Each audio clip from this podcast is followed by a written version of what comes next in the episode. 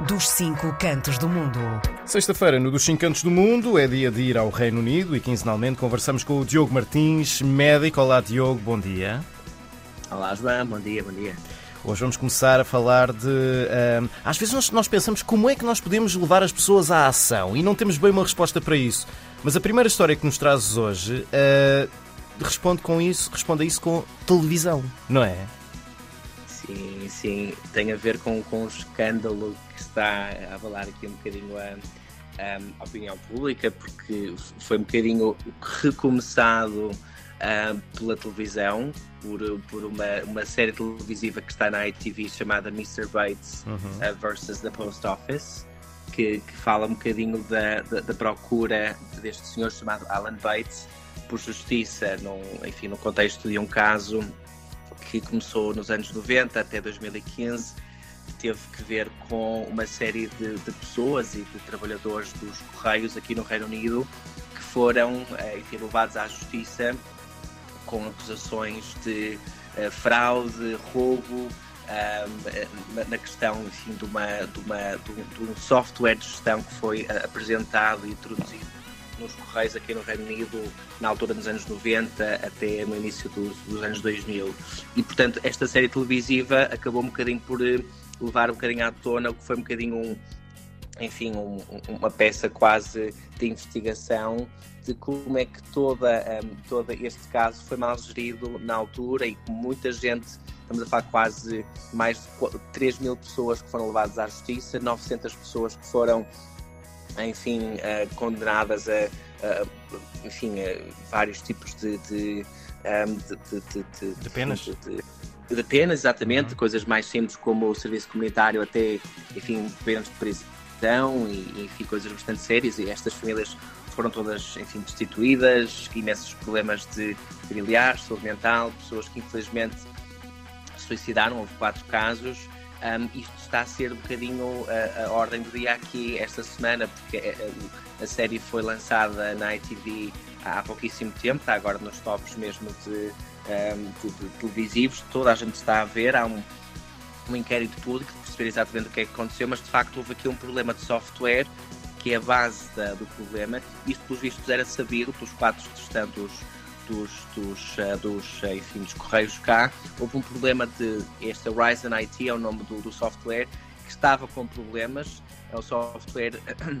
na altura desenvolvido pela, pela empresa japonesa Fujitsu, um, e os quadros de gestão do, enfim, do, dos correios sabiam disto e ainda assim deixaram que uh, uh, milhares de pessoas tivessem sido uh, enfim, levadas à justiça, 900 mais uma vez que foram condenadas com vários tipos de penas e isto, enfim, destituiu famílias, não é, João? Estamos a falar de vários anos, até ao dia de hoje, de pessoas que ficaram sem nada, foram presas, famílias que, enfim, que foram nas pequenas comunidades completamente, eh, enfim, eh, dizimadas, com as vidas delas sim, completamente claro. uh, mudadas de um dia para o outro.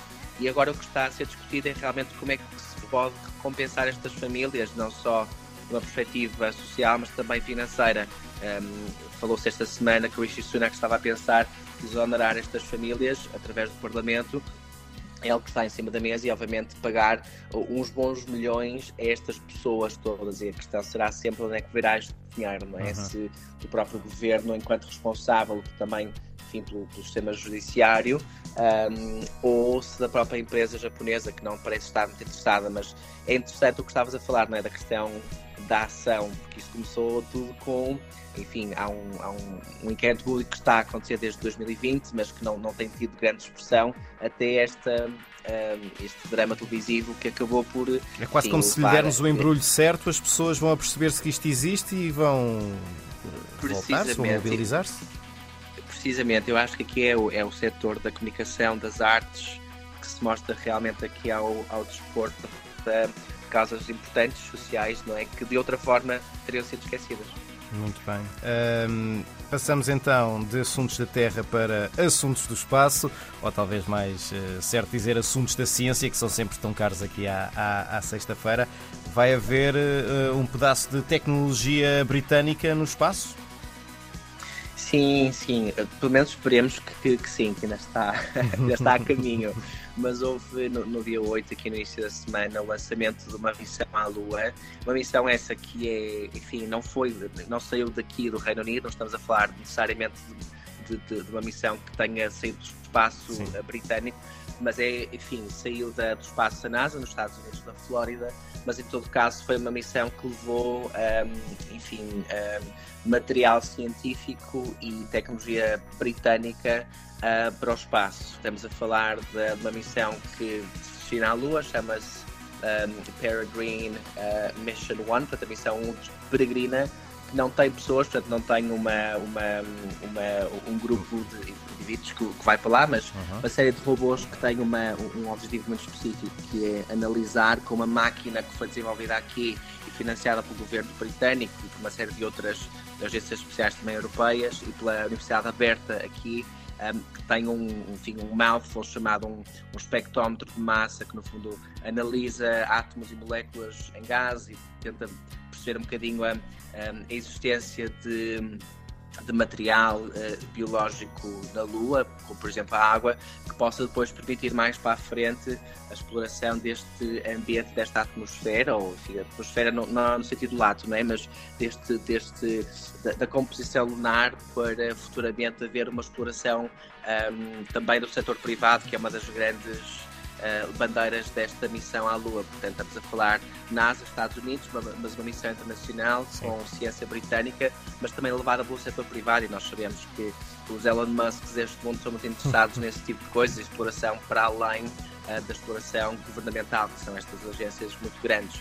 Um, a exploração também do setor privado e comercial e, portanto, espera-se que a missão chegue lá a fevereiro. Acho que tem a haver aqui alguns problemas também técnicos de alguns leakages, de algumas perdas de combustível, mas acho que o objetivo é que, que, que chegue lá a, a meados de, de, fevereiro. Nós vamos ver o que é que acontece.